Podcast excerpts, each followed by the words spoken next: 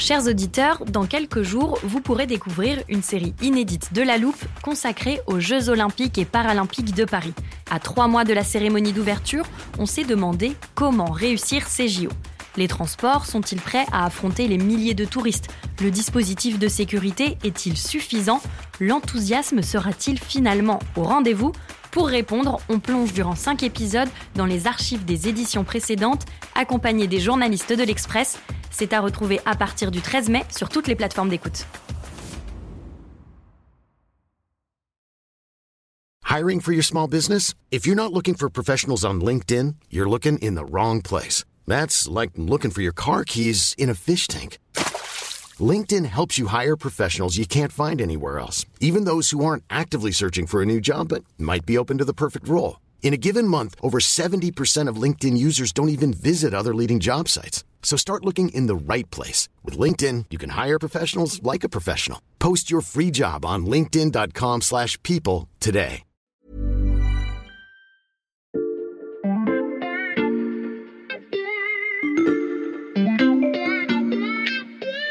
Salut, c'est Xavier Yvon. Nous sommes le mardi 30 août 2022. Bienvenue dans La Loupe, le podcast quotidien de l'Express. Allez, venez, on va écouter l'info de plus près. Il est déjà 19h, à peine le temps de sortir de mon bain avant l'apéro entre copines. Et si je me faisais livrer du rosé, des tomates cerises et un paquet de chips Déjà là, c'est super rapide.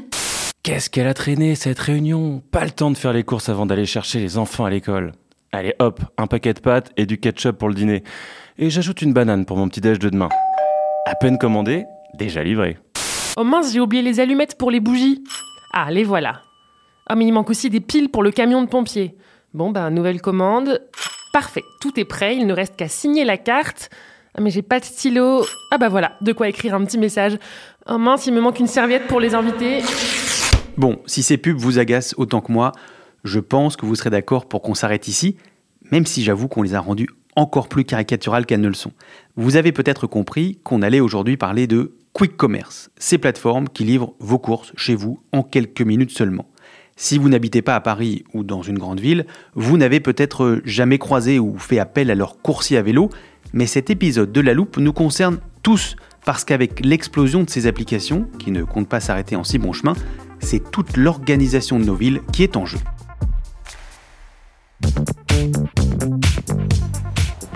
J'aurais pu prendre le téléporteur, mais l'adresse que m'a donnée Sébastien Pommier du service économie de l'Express et à quelques stations de métro seulement, je pense qu'il est pas loin. Ah, le voilà. Salut Sébastien. Salut Xavier.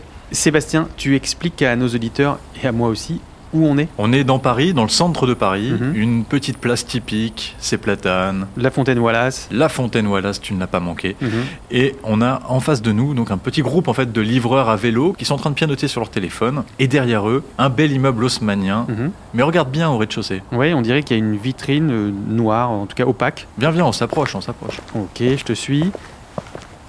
Ah, mais il y a du monde qui s'affaire à l'intérieur. Et oui, ça ressemble au rayon d'un supermarché. Mhm. Il y a tout, de l'eau, des fruits, Ouais. des chips, du beurre, même des couches. Et je vois même un employé qui est en train de se dépêcher de tout glisser dans un sac en papier.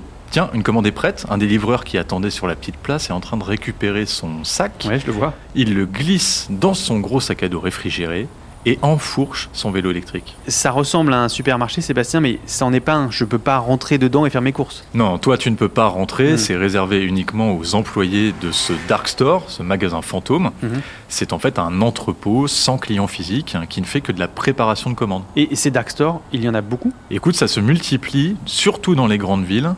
À Paris, on en décompte à peu près 80. Et donc, ces magasins fantômes en bon français, ils appartiennent aux plateformes de quick commerce dont on a parlé au début de l'épisode.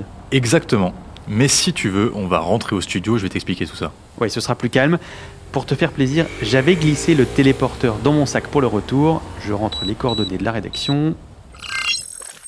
On s'installe, Sébastien, et bah, je te laisse nous expliquer comment fonctionnent ces plateformes. Écoute, tout tient sur une promesse commerciale qui est livrer les courses du quotidien en moins de 15 minutes. Ces plateformes reprennent tous les codes de la livraison de repas, des Deliveroo, Uber Eats, mais ils rajoutent aussi euh, les codes du Drive et des hyper. C'est un mix entre les deux. Tu nous as dit que leurs entrepôts se multipliaient. Est-ce que ça veut dire que ça marche bien? C'est un plein boom depuis la pandémie. Mhm. Rien qu'à Paris, en 2021, il y avait plus de 10 plateformes qui se sont lancées avec des valorisations impressionnantes. Getir, 12 milliards d'euros de valorisation. Cajou, Flink, 5 milliards chacun. GoPuff, un américain, 40 milliards. La croissance a été très rapide. Je te prends juste l'exemple de Gorillaz, qui Mhm. a été créé en Allemagne il y a deux ans. Leur première ouverture à Paris était donc en 2021. Aujourd'hui, ils ont 25 entrepôts en France, avec à chaque fois une trentaine de livreurs en moyenne. Ils ont également monté des partenariats avec des grands groupes comme Casino, avec lequel ils distribuent des produits de la marque Monoprix.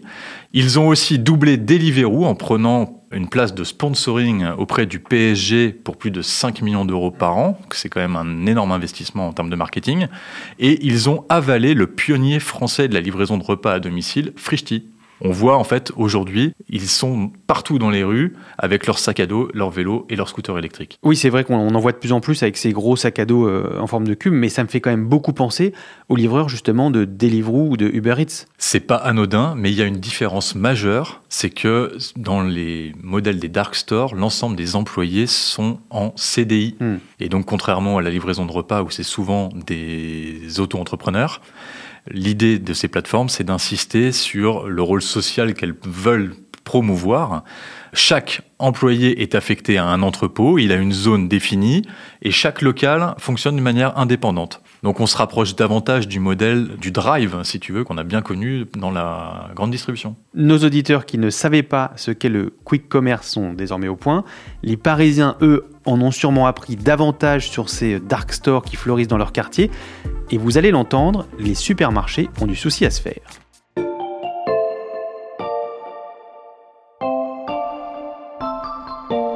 Alors, pour ma part, Sébastien, même si j'ai déjà eu besoin de dentifrice à 22h, je n'ai jamais fait appel à ces plateformes de quick commerce. Qui sont ces clients qui utilisent aujourd'hui ces applis Écoute, moi non plus, Xavier, mais pour les besoins de cette enquête, j'ai testé un de ces services.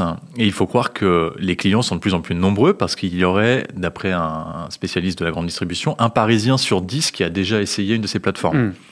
En France, le, le quick commerce pesait 150 millions d'euros de chiffre d'affaires en 2021. Il devrait finir l'année 2022 autour des 300 millions. Donc la tendance, c'est de doubler le chiffre d'affaires de ce secteur chaque année. Et ça, Sébastien, malgré le ralentissement de la pandémie, pour un service qui justement a décollé grâce au Covid Exactement, on ne freine pas l'activité car toutes les couches de consommateurs n'ont pas encore été pénétrées. On a dit 10% à Paris, mais le taux tombe à 4% sur l'ensemble de l'île de France. La limite en fait de ce business, c'est la densité de population, car il faut être capable de tenir la promesse de la livraison en 15 minutes Mm. tout en étant rentable. Ça ne remplacera jamais la grande distribution, mais il y a une énorme marge de progression parce que le réservoir est encore très important. Mm. Ce n'est d'ailleurs qu'une question de mois pour que le quick commerce dépasse l'activité des livraisons urbaines classiques des Leclerc, Monoprix et autres Carrefour. Il grignote des clients au supermarché de proximité. Et pour ce qui est des tarifs, les spécialistes de la grande distribution ont constaté que le panier moyen était environ 7% moins cher que dans les anciennes classiques. Mais comment font ces plateformes pour être moins chères qu'un supermarché traditionnel Écoute, c'est un peu le même modèle que les supermarchés. C'est un business de petits centimes, mais qui repose sur énormément de volume. Donc, ils vont faire des commandes groupées auprès de grossistes ou de distributeurs, les sodas, euh, enfin toutes ces grandes marques américaines euh, qui vont pouvoir aller euh, draguer. Mais là où ils vont gagner beaucoup d'argent par rapport au supermarché, c'est surtout sur les coûts fixes. Et donc, euh, le loyer, la surface de vente, ils ont 500 mètres carrés, un supermarché de proximité va être 3, 4, 5 fois plus grand. Ils n'accueillent pas de public, hein, donc euh, c'est vraiment par rapport à la dimension de la surface de vente qu'ils vont pouvoir euh, rentrer dans leurs frais. Ce que tu nous racontes, Sébastien, ça me fait penser à un précédent épisode de La Loupe, qui évidemment, je vous recommande d'aller écouter. Avec Pascal Pogam et Philippine Robert, tes collègues du service économie, on avait évoqué l'avenir des acteurs traditionnels de la grande distribution. Je vais chercher l'extrait dans l'armoire de La Loupe. Le voilà. L'enjeu pour les groupes de distribution, il consiste aussi à ne pas se faire massacrer par les grandes plateformes du numérique. Et en plus de cela, comme dans de nombreux secteurs, les acteurs traditionnels se font bousculer par des startups ou des plateformes qui viennent un peu disrupter le, le modèle. Sébastien, comment ces acteurs traditionnels réagissent-ils à l'explosion des quick commerçants? Ils sont assez prudents, ils sont dans une position attentiste. Certains, comme Carrefour, ont fait des prises de participation dans ces startups. Le problème pour eux, c'est que s'ils lançaient en propre euh, ce type de service, ils cannibaliseraient leur propre activité. Il faut savoir que l'essentiel de ces grandes anciennes de distribution fonctionne sur des réseaux de franchise. Les petits magasins de proximité dans les centres-villes sont ceux qui gagnent le plus d'argent. Donc si ils lançaient leur service de quick commerce, ça viendrait directement en concurrence avec leur propre franchisé. La grande distribution garde donc un œil attentif sur ces plateformes et elle n'est pas la seule à s'inquiéter de les avoir comme voisins.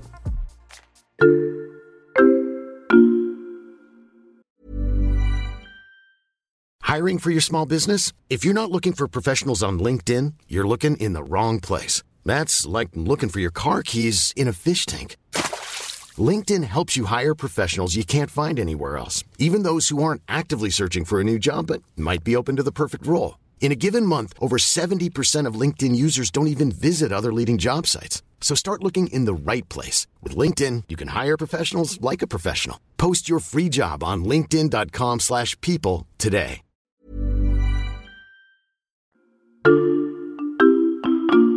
Sébastien, je voudrais qu'on s'arrête sur un adjectif que tu as employé tout à l'heure pour euh, décrire l'immeuble devant lequel on se trouvait. Tu l'as qualifié d'haussmanien. Nos auditeurs s'imaginent bien ces bâtiments anciens, en pierre de taille, typiquement parisiens. Ça veut dire qu'il n'y a pas de quartier épargné par ces dark stores. On ne les relègue pas aux zones périphériques. Je dirais même c'est l'opposé. Mm. Il faut être au plus près de la population.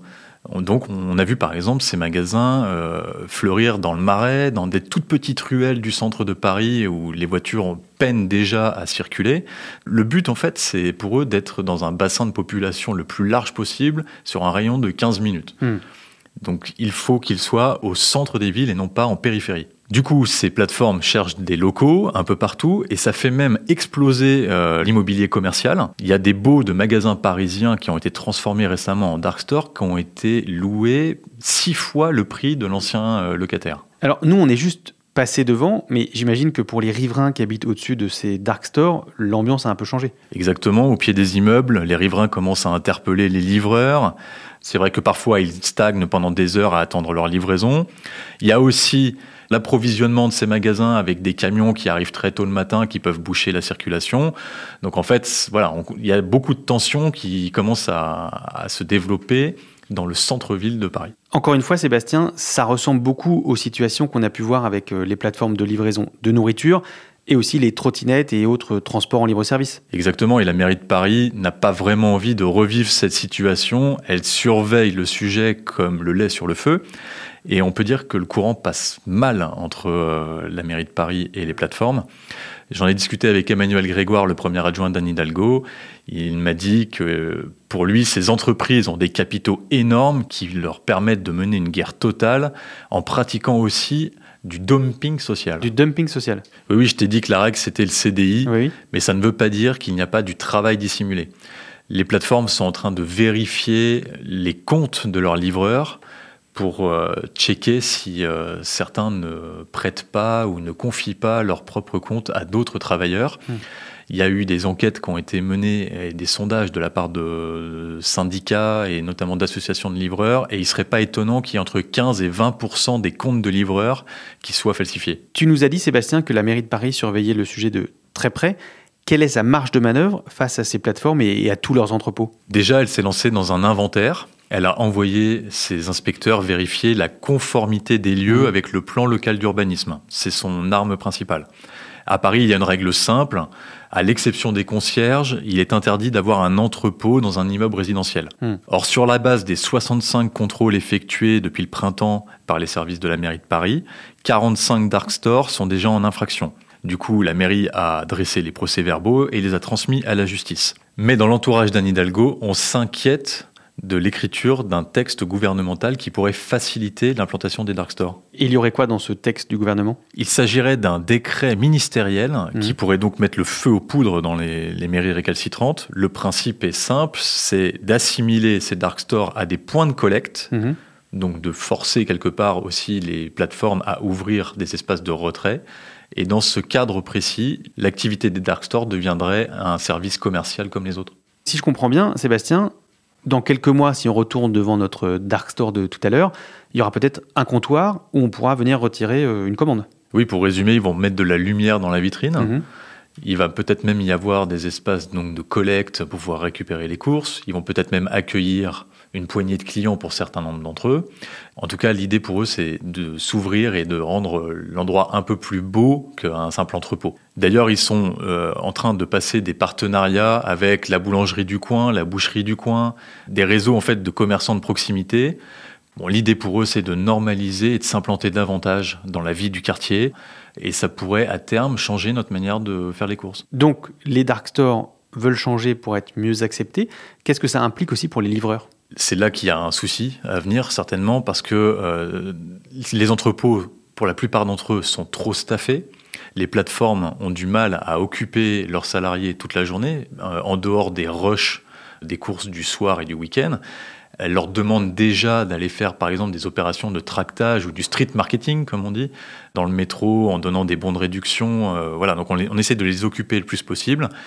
La conséquence à terme, c'est certainement une réduction du nombre de livreurs. Et d'ailleurs, cet été, il y a eu des premiers mouvements de grève et de contestation de la part de ces livreurs salariés sur leurs conditions de travail. Une grève des livreurs de Dark Store, le quick commerce devient un secteur comme les autres. Merci beaucoup pour ces explications, Sébastien. Merci Xavier. Sébastien Pommier du service économie de l'Express. Tous tes articles sont à retrouver sur notre site l'express.fr. Profitez-en pour la rentrée, le premier mois d'abonnement est offert. Et pour ne rater aucun épisode de la nouvelle saison de La Loupe, pensez à vous abonner sur votre plateforme d'écoute, par exemple Spotify, Apple Podcast ou Amazon Music. Vous pouvez aussi y laisser des étoiles si ça vous a plu et des commentaires. Cet épisode a été écrit par Charlotte Barris avec Margot Lanuzel, monté par Mathias Pengili et réalisé par Jules Cro. Merci aussi à Renaud Toffier. Retrouvez-nous demain pour passer un nouveau sujet à la loupe.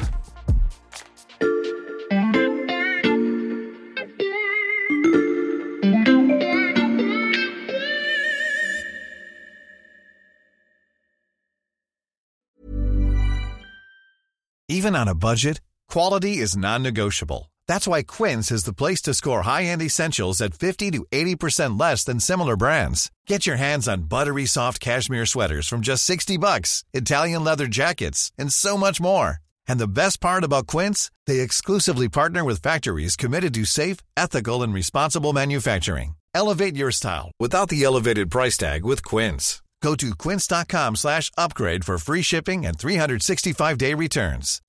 When you make decisions for your company, you look for the no-brainers. If you have a lot of mailing to do, stamps.com is the ultimate no-brainer. Use the stamps.com mobile app to mail everything you need to keep your business running with up to 89% off USPS and UPS. Make the same no-brainer decision as over 1 million other businesses with stamps.com. Use code PROGRAM for a special offer. That's stamps.com code PROGRAM.